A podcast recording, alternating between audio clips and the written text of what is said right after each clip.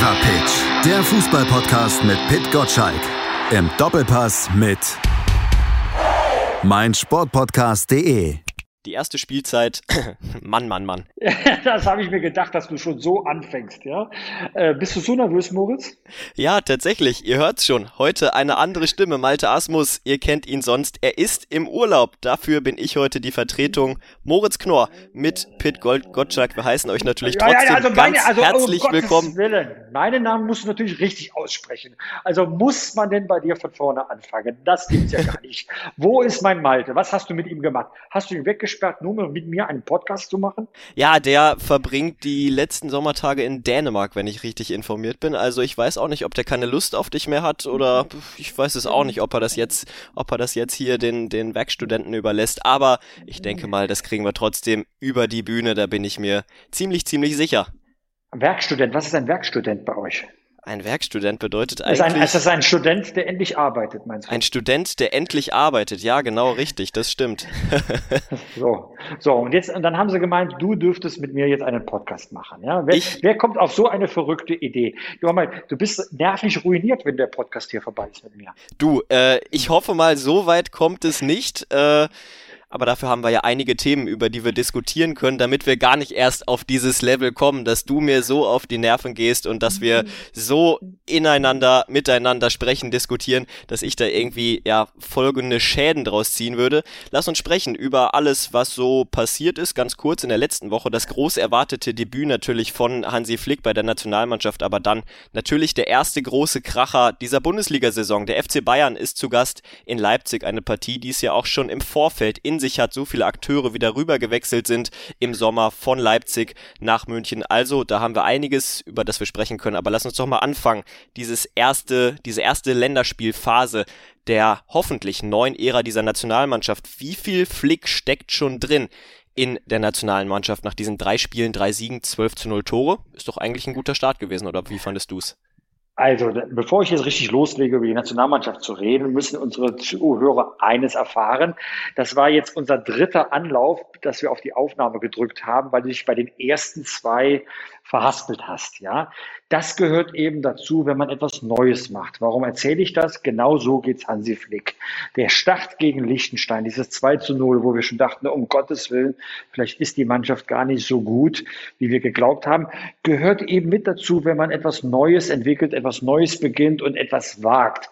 Und äh, so heute muss ich sagen, bin ich mit meiner Kritik, die ich damals äh, geübt habe nach dem ersten Spiel, etwas vorsichtiger, weil ich glaube, Hansi Flick muss sich an seine Rolle als Nationaltrainer genauso gewöhnen wie die Mannschaft, dass da jetzt jemand anderes steht als Joachim Löw nach über äh, 15 Jahren. Und so kann ich jetzt sagen, dass mit dem Spiel 2, dem 6 zu 0 gegen Armenien und dem 4 zu 0 jetzt in Island, 12 zu 0 Tore, eigentlich ein perfekter Start hingelegt ist. Man spürt, Hansi Flick will was Neues machen. Er setzt die Spieler da ein, wo sie hingehören, zum Beispiel Kimmich eben in die Mitte und nicht am rechten Rand. In einem Tandem zusammen mit Goretzka. Eine Achse bildet sich heraus, die beim Torwart beginnt, über eine Innenverteidigung Niklas Süle, Toni Rüdiger, je nachdem, wer sich da durchsetzt, noch äh, vielleicht jemand Drittes. Dann das Mittelfeld, Kimmich, Goretzka und dann im vorne im Sturm. Ja, das wird die eigentliche Aufgabe von Hansi Flick noch sein. Zwölf Tore klingt ja erstmal super. Aber wir sehen ja an den verpassten Chancen von äh, Kai Havertz und Timo Werner, dass da tatsächlich noch etwas passieren muss. Man kann sich keinen echten Mittelstürmer äh, schnitzen, aber äh, man braucht halt doch jemanden, der ähnlich wie Holland oder, oder Lewandowski äh, Tore schießt, wo keine Chance ist.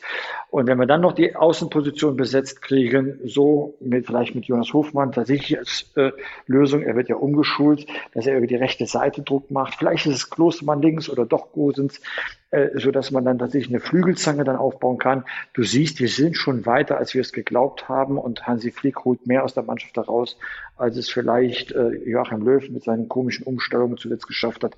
Also zum ersten Mal seit Jahren habe ich sowas wie Hoffnung bei der Nationalmannschaft.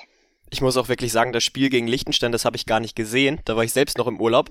Aber dann gegen Armenien und gegen, gegen Island, ich habe gedacht, wow, wir haben eine Nationalmannschaft, die offensiv Fußball spielen will und die sich auch Sachen zutraut. Das sind ja Dinge, die wir eigentlich in den letzten zweieinhalb, drei Jahren kaum gesehen haben.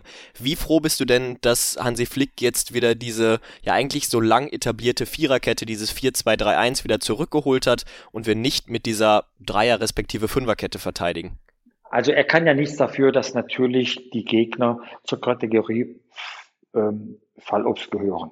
Das meint Na gut, aber wir müssen auch sagen, gegen, gegen Nordmazedonien haben wir verloren. Auch die sind jetzt nicht diese Top-Nation. Exakt richtig, was du sagst. Dafür kann er ja auch nichts, wer ihm da vorgesetzt wird. Das gibt ja die WM-Qualifikation vor, sondern er guckt auf das, was er steuern kann. Und dazu gehört eben, dass man ein taktisches System hat, wo sich jeder in der Mannschaft wohlfühlt.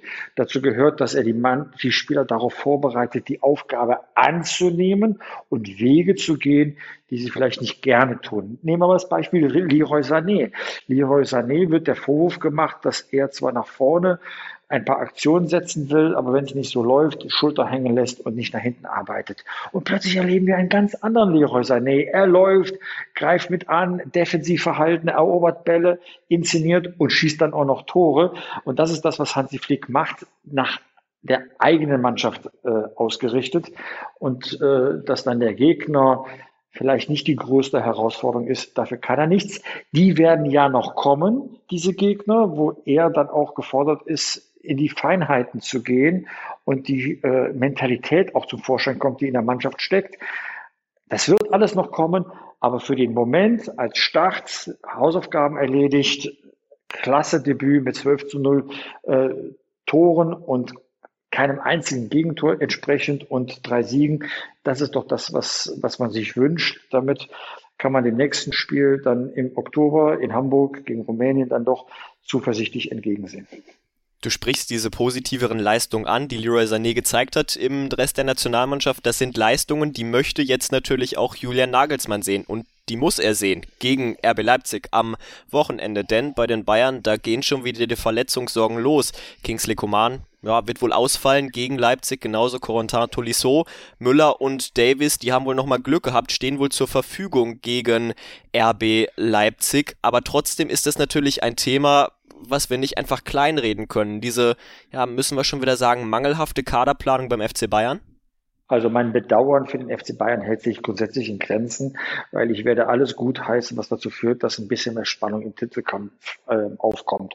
Und wenn sie mal verletzungsbedingt äh, schwächer sind, dann soll es mir recht sein, ähm, weil auch anderen Mannschaften geht's ja äh, nicht besser. Also wenn ich an das Verletzungspech der Dortmunder manchmal denke in den, in den letzten Jahren, ja, die werden auch lieber mit voller Kapelle da angetreten. So ist es dann halt manchmal. Ich glaube, dass der Kader eigentlich gut genug ist, um ein ordentliches Bundesligaspiel zu bestreiten, wenn mal ein paar Schlüsselpositionen ausfallen. Also da gibt es keinen Grund äh, äh zur Klage und äh, sag mal, der Gegner hat ja auch noch damit zu kämpfen, dass zwei Schlüsselspieler aus der Mannschaft entfernt worden sind. Du hast es schon angesprochen, ähm, Upamecano und äh, äh, dann Sabitzer und auch noch den Trainer.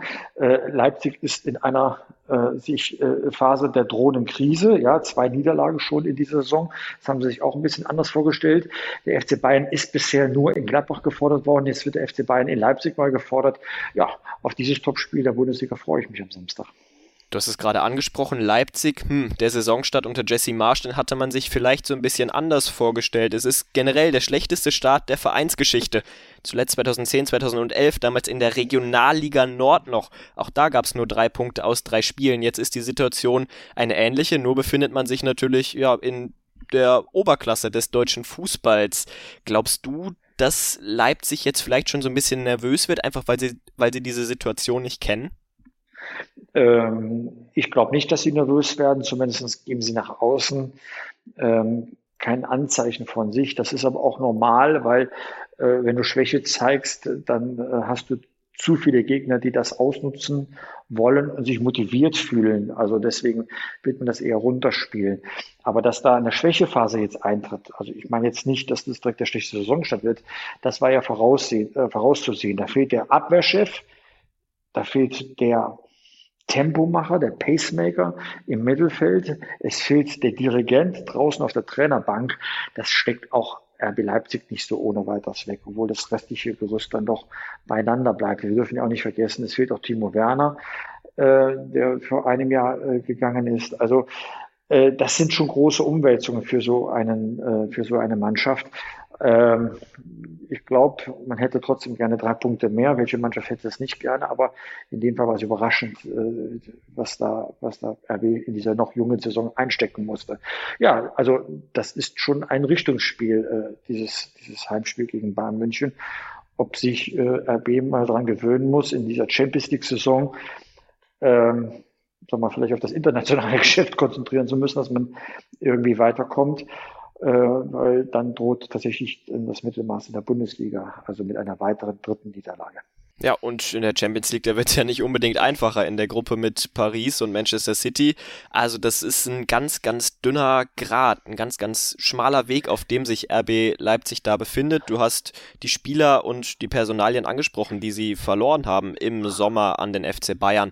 Da heißt es ja dann immer so schön, der FC Bayern kauft die Liga kaputt. Wie stehst du zu dieser Aussage?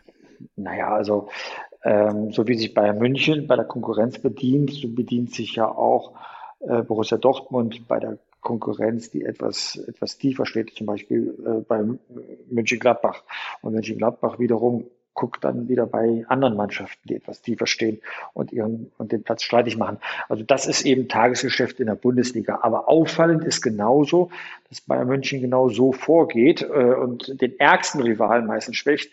Wir erinnern uns vor, vor zehn Jahren mit Mario Götze und Robert Lewandowski sich da mal eben bedient. Mats Hummels kam etwas später äh, dann. Jetzt bei RB Leipzig, ja, also man kann von Zufall sprechen oder man kann sagen, nee, gezielt wollen sie sich selbst verstärken und die stärksten Spieler, die in Frage kommen, sind eben bei der direkten Konkurrenz und nicht unbedingt bei Kräuter Fürth zu finden. Also das, glaube ich, ist, äh, ist der Lauf der Dinge in der Bundesliga.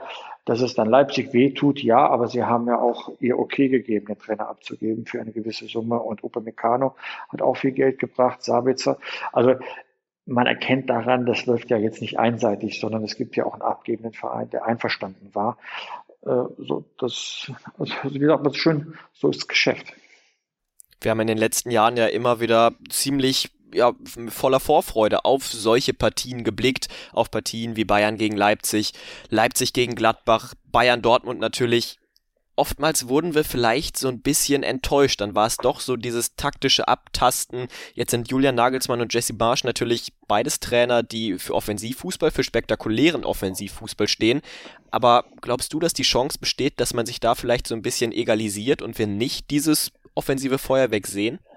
Nein, äh, das wird sie da nicht. Dafür sind beide Mannschaften von ihrer DNA her zu offensiv ausgestattet. Da fallen fünf Tore in diesem Spiel. Ich weiß nur noch nicht für wen. Ich habe ja gehört, dass du mit Malte in der letzten Folge besprochen hast oder dass ihr darüber gesprochen habt, dass ihr bei euch bei Sport 1 so eine kleine Tipprunde habt. Äh, was sagt denn der Tippgott Pit Gottschalk? Wie geht diese Partie aus? Also äh, ich bin kein Tippgott, sondern ich bin ach Göttchen beim Tippen. Das ist echt was anderes, ja. Äh, ich habe noch nicht getippt beim Tippspiel von, von Sport 1. Ich werde es noch tun. Ich bin hin und her gerissen. In dem Spiel weiß ich, dass das Spiel 3 zu 2 ausgeht. Ich weiß nur noch nicht für wen. In rund 40 Folgen habt ihr mich jetzt schon sagen hören, I want to tell you about the Beatles. Ich habe euch die Geschichten zu ihren Alben und ihren Songs erzählt, euch ihre wichtigsten Wegbegleiter und Vertraute vorgestellt und natürlich die Orte, die für die Bandgeschichte eine wichtige Rolle spielten. Habt ihr die drei bisherigen Staffeln schon durchgehört? Nein? Na, worauf wartet ihr dann noch? Rein in den Podcatcher eurer Wahl und einfach mal losgehört. Und folgt gerne auch unserem Instagram-Kanal iwtty-Beatles Podcast. Und dann schauen wir doch mal auf das, ja, wollen wir sagen, eigentliche Topspiel des Tages. Hm, vielleicht ist das etwas zu hoch gegriffen. Es ist auf jeden Fall das tabellarische Topspiel des Tages. Zwar schon am Samstag um 15.30 Uhr, aber trotzdem. Bayer Leverkusen gegen Borussia Dortmund. Und das sind ja eigentlich so zwei Mannschaften, wo wir sagen, in den letzten Jahren, okay, das Einzige, was eigentlich fehlt, ist so ein bisschen die Konstanz. Wie hast du beide Mannschaften bisher vor dieser Länderspielpause gesehen? Also ähm, ich finde, dass Bayer Leverkusen super aus den Startlöchern äh, rausgekommen ist. Man sieht es ja eben an der, an der Tabelle. Äh, bei Borussia Dortmund hatte man äh, schon fast wieder äh, Sorgen, gerade äh, nach, dem, nach dem wirklich tollen Auftaktsieg gegen, gegen Frankfurt. als man dann äh, in Freiburg wieder mal hat federn lassen. Da wusste man nicht genau, wohin die Reise geht. Sie scheinen sich gefangen zu haben. Also das ist tatsächlich ein echtes Spitzenspiel und es schreit nach einem 2 zu 2. Mit dem Ergebnis, da würde ich mich auf jeden Fall zufrieden geben. Viele Tore, ja, definitiv. Aber dann wird es beim BVB, glaube ich, auch mal wieder auf einen ankommen. Natürlich müssen wir den Namen überhaupt noch sagen. Was meinst du? Äh, Mats Hummels meinst du, ob der ja, klar. tatsächlich alles zusammenhält? Ne? Ja, richtig, genau. Den, den meine ich. Äh, nein, wir reden natürlich von Erling Haaland, da vorne drinne beim BVB. Ähm, diese Abhängigkeit ist ja unbestreitbar. Der BVB ist mehr denn je, würde ich sagen, von einem Spieler abhängig. Noch mehr, finde ich, als damals von Robert Lewandowski. Glaubst du, Bayer Leverkusen, okay, Haaland, kann man den wirklich hundertprozentig ausschalten oder glaubst du, dass, dass Haaland dann wieder ja, seine ein, zwei Aktionen braucht, wie gegen Hoffenheim, dann bewegt er sich geschickt aus dem Abseits raus und drückt ihn dann zum Schluss über die Linie oder denkst du, dass Leverkusen da das richtige Mittel findet?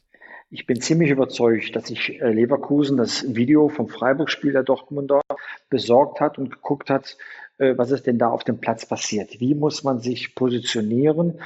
Um äh, den Laden zusammenzuhalten. Alleine kann man den gar nicht stoppen, sondern wenn der einmal Tempo aufnimmt, muss ein zweiter, ein dritter da sein, um ihn zu stören, das Tempo aus ihm rauszuholen. Und dazu gehört eben auch, allein schon vom Spielaufbau, dass man nicht alles nach vorne wirft, weil natürlich dann hinten entsprechende Räume sind. Und ähm, bei all den Toren, die er geschossen hat, fast immer, hat er einfach Raum gehabt, um Tempo aufzunehmen. Ich bin beim Supercup-Spiel gewesen, als die Bayern äh, gegen äh, Dortmund gespielt haben und wo sie einfach auch als Spitzenteam, das gern nach vorne spielt, hinten alles so dicht gemacht haben, wo die Räume eng waren und wo Holland wesentlich mehr Schwierigkeiten hat, sich da ähm, sag mal, in Szene zu setzen. Und da sieht man dann auch noch den Unterschied zwischen Holland, der gehypt ist, zu Lewandowski, der schon seit Jahren beweist, was er für ein klasse Stürmer ist. Der Lewandowski braucht zwei Meter, um entsprechend zum Torschuss zu kommen. Bei Holland sind es vielleicht noch vier Meter, fünf Meter, um dort äh, sag mal, seine Wirkung zu entfalten. Und das ist der große Unterschied noch. Und äh, ich habe auch mit BVB-Verantwortlichen gesprochen, die genau sagten, ja, wir wissen, der wird vielleicht in ein, zwei Jahren, also wahrscheinlich nächstes Jahr schon weg sein, weil, weil jeder sieht, sieht in ihm die große Zukunft, aber jeder sieht genauso, dass der große Holland, um noch größer zu werden, eine Menge lernen muss. Und äh, in diesen Spielen, wo eben die Abwehrreihen geschlossen sind, wo sie kompakt sind, wo er keinen Platz hat, wo er seine Geschwindigkeit nicht ausspielen kann, da muss er auch mal treffen. Und da glaube ich, sind die Leverkusener gut genug, um das sicherzustellen man wird ihn nie ganz ausschalten können, aber zumindestens, sag mal, die Wahrscheinlichkeitsrechnung ähm, provozieren können, dass er weniger Chancen bekommt als in anderen Spielen die Zukunft bei Bayer Leverkusen, ja, das wird eine Zukunft ohne Rudi Völler in ja irgendwelchen sportlichen Tätigkeiten, sportlichen Funktionen. Es ist seine letzte Saison und bei Bayer Leverkusen hat man sich ja dieses große Ziel gesetzt, jetzt endlich mal zum krönenden Abschluss dem Rudi endlich mal einen Titel zu holen. Man ist gut gestartet, du hast es angesprochen, aber das ist man ja eigentlich auch schon über die letzten Jahre immer mal wieder. Was dann gefehlt hat, war ganz einfach die Konstanz. Ist das in diesem Jahr anders oder werden wir dann wieder nach der nächsten Länderspielpause vielleicht drüber sprechen, dass Bayer Leverkusen vielleicht jetzt in diesen drei, vier, fünf Spielen nur zwei Siege geholt hat? Wie lange arbeitest du schon mit Malte Asmus zusammen? Fünf Monate. Und schon hat diese Malte-Asmus-Krankheit auf dich übergegriffen. Der zwingt mich jedes Mal in die Kaffeesatzleserei und in das Besprechen von großen Themen im Konjunktiv. Ich kann es dir nicht sagen, ob diese Saison ein Titel rausspringt. Lass dich bitte bloß nicht anstecken weiterhin von ihm. Geh zur Apotheke, hol dir das Malte Asmus Pflaster, das den größten Schaden von dir abwendet. Wenn das nicht hilft, das Malte Asmus Antibiotika, das wirkt definitiv von innen heraus, damit du nicht noch dieselben äh, Dinge in der Kaffeesatzleserei aus mir rausholen willst. Ähm, du bist ein junger Kerl, du bist ja ein Werkstudent, also ein Student, der arbeitet, arbeite an dieser Sache an dir. Pass auf, dass du nicht die Malte Asmus-Krankheit kriegst. Gut, dass dieses, dass dieses Symptom schon, schon Maltes Namen trägt, das höre ich jetzt auch zum ersten Mal. Ich weiß Bescheid, äh, aber trotzdem müssen wir natürlich dieses Thema Konstanz bei Leverkusen vielleicht nochmal auf den Tisch bringen, auch wenn wir jetzt nicht zu viel Kaffeesatzleserei betreiben wollen. Aber ist in dieser Mannschaft ja jetzt vielleicht diese Konstanz doch mehr vorhanden, als das noch in den Vorjahren der Fall war? Der, der Grund meiner Zurückhaltung ist der, zum Jahreswechsel, Leverkusen, ich glaube sogar Erster, da habe ich so viel in dieser Mannschaft gesehen, die hat Spaß gemacht. Mit Peter Bosch dachte ich, da kommt endlich einer, von dem wissen wir ja, Ajax Amsterdam, was er aus einer Mannschaft rausholen kann.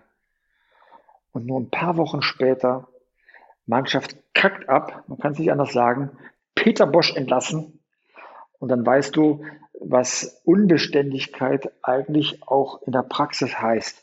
Das heißt, alles, was als, als sicher galt, als wegweisend Richtung Champions League Qualifikation, ist alles den Bach runtergegangen. Man hat das eine Saison vorher schon gemerkt, als man auf den letzten Metern die Qualifikation äh, äh, äh, verspielt hat. Ja, man hat gehofft, dass es besser wird. Man kann bei Leverkusen keine Prognosen machen. Die Mannschaft ist nicht stark und stabil genug, um etwas über eine lange Strecke zu machen, aber punktuell begeistert sie, weil sie total geile Kicker hat. Aber ähm, ich glaube nicht daran, dass Leverkusen bis zum Schluss oben stehen wird. Man wird froh sein, wenn man hinterher vielleicht wieder im äh, Europa League spielt. Vielleicht es vielleicht sogar mal schafft, dritter, vierter, dann in die Champions League. Aber direkt Titel in Form von Meisterschaft, weiß ich nicht. DFB-Pokalfinale hat man erreicht, das war toll. Und dann dachte man, jawohl, da kann es jetzt endlich mal klappen. Und dann hat man auch einen auf die, auf die Nase gekriegt. Das scheint irgendwie auch dazu zu gehören. Das macht den Verein nicht weniger attraktiv. Aber zu den ganz großen Dingen hat es halt noch nie gereicht, weil man in entscheidenden Momenten, siehe Kai Havertz, dann Superspieler der Zukunft abgeben musste. Es sind die Bänderzwillinge weg, damit auch nochmal so ein Faktor für die Stabilisation. Äh, das ist das Los von Bayer Leverkusen, dass man für zu viele Spieler halt eine Durchgangsstation in der Vergangenheit war. Und das soll in keinster Weise die Leistung und die Arbeit von Rudi Völler oder Simon Rolfes dann, dann schmälern. Aber es gehört auch zur Wahrheit dazu, dass Leverkusen ähm, etwas fehlt zum ganz großen Sprung, zu ganz oben aufs Treppchen. Machen wir mal ganz klassisch einen Punkt dahinter. Unterschreiben wir das so. Ne? Jetzt haben wir über vier Mannschaften gesprochen, aber den Tab Tabellenführer, den hatten wir noch nicht dabei. Das ist der VfL Wolfsburg nach diesem katastrophalen Start in die Saison, nach dem ja eigentlich sportlichen Weiterkommen im DFB-Pokal, dann aber diese Odyssee um die sechste Einwechslung von Marc van Bommel dann hatte man ja irgendwie schon das Gefühl, ei, das kann eine ganz, ganz krumme, eine ganz, ganz schwierige Saison für den VfL Wolfsburg werden. Ich kann es auch mal verraten, auch bei mir im Freundeskreis, wir haben auch eine Tipprunde, nicht die Sport 1 Tipprunde, eine private Tipprunde. Und da haben, glaube ich, 80 Prozent beim VfL Wolfsburg den ersten Trainerwechsel der Saison getippt. Da sieht's mal nach drei Bundesligaspieltagen überhaupt nicht nach aus. Hast du damit gerechnet, dass Wolfsburg nach drei Spielen mit neun Punkten an der Tabellenspitze steht?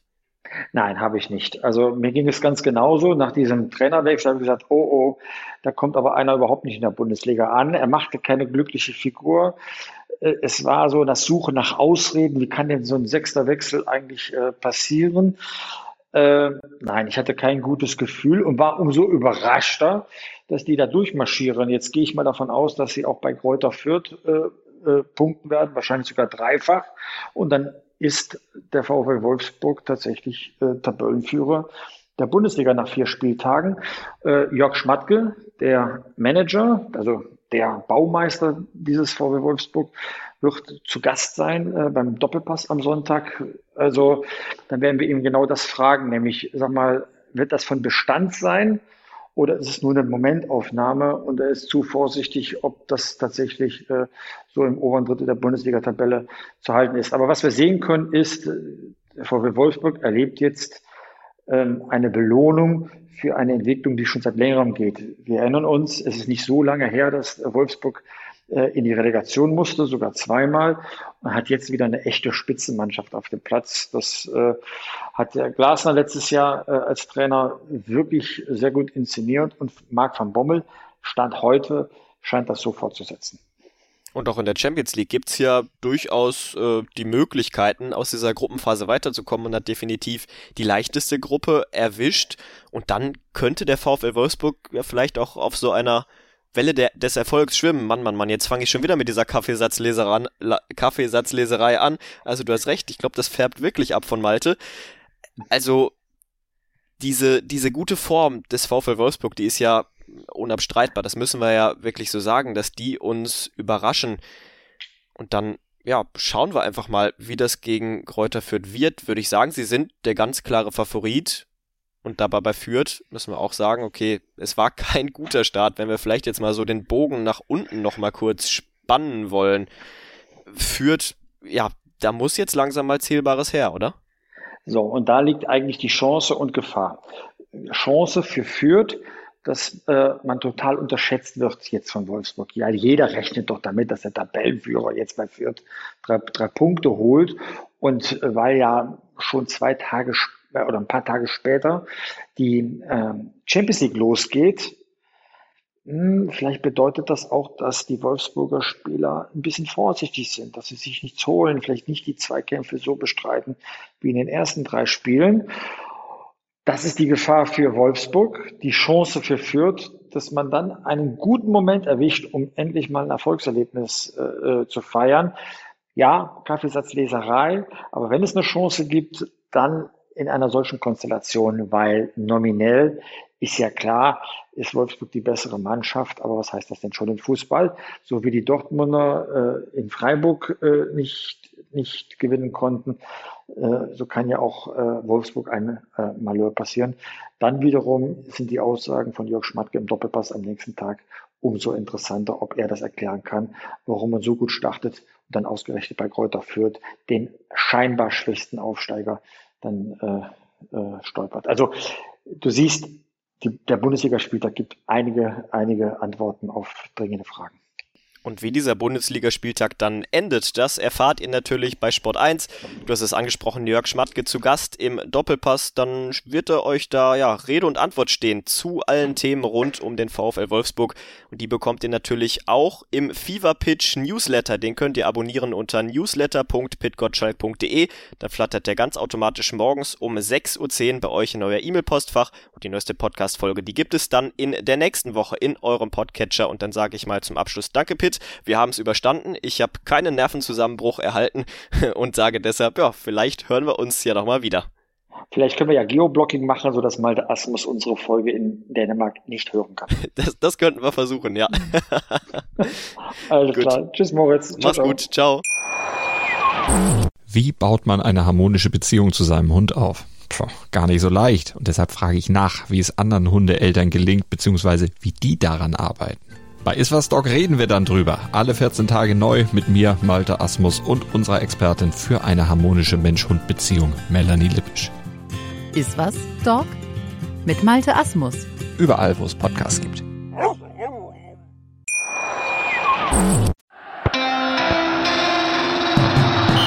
Fever Pitch, der Fußballpodcast mit Pit Gottschalk. Im Doppelpass mit meinsportpodcast.de.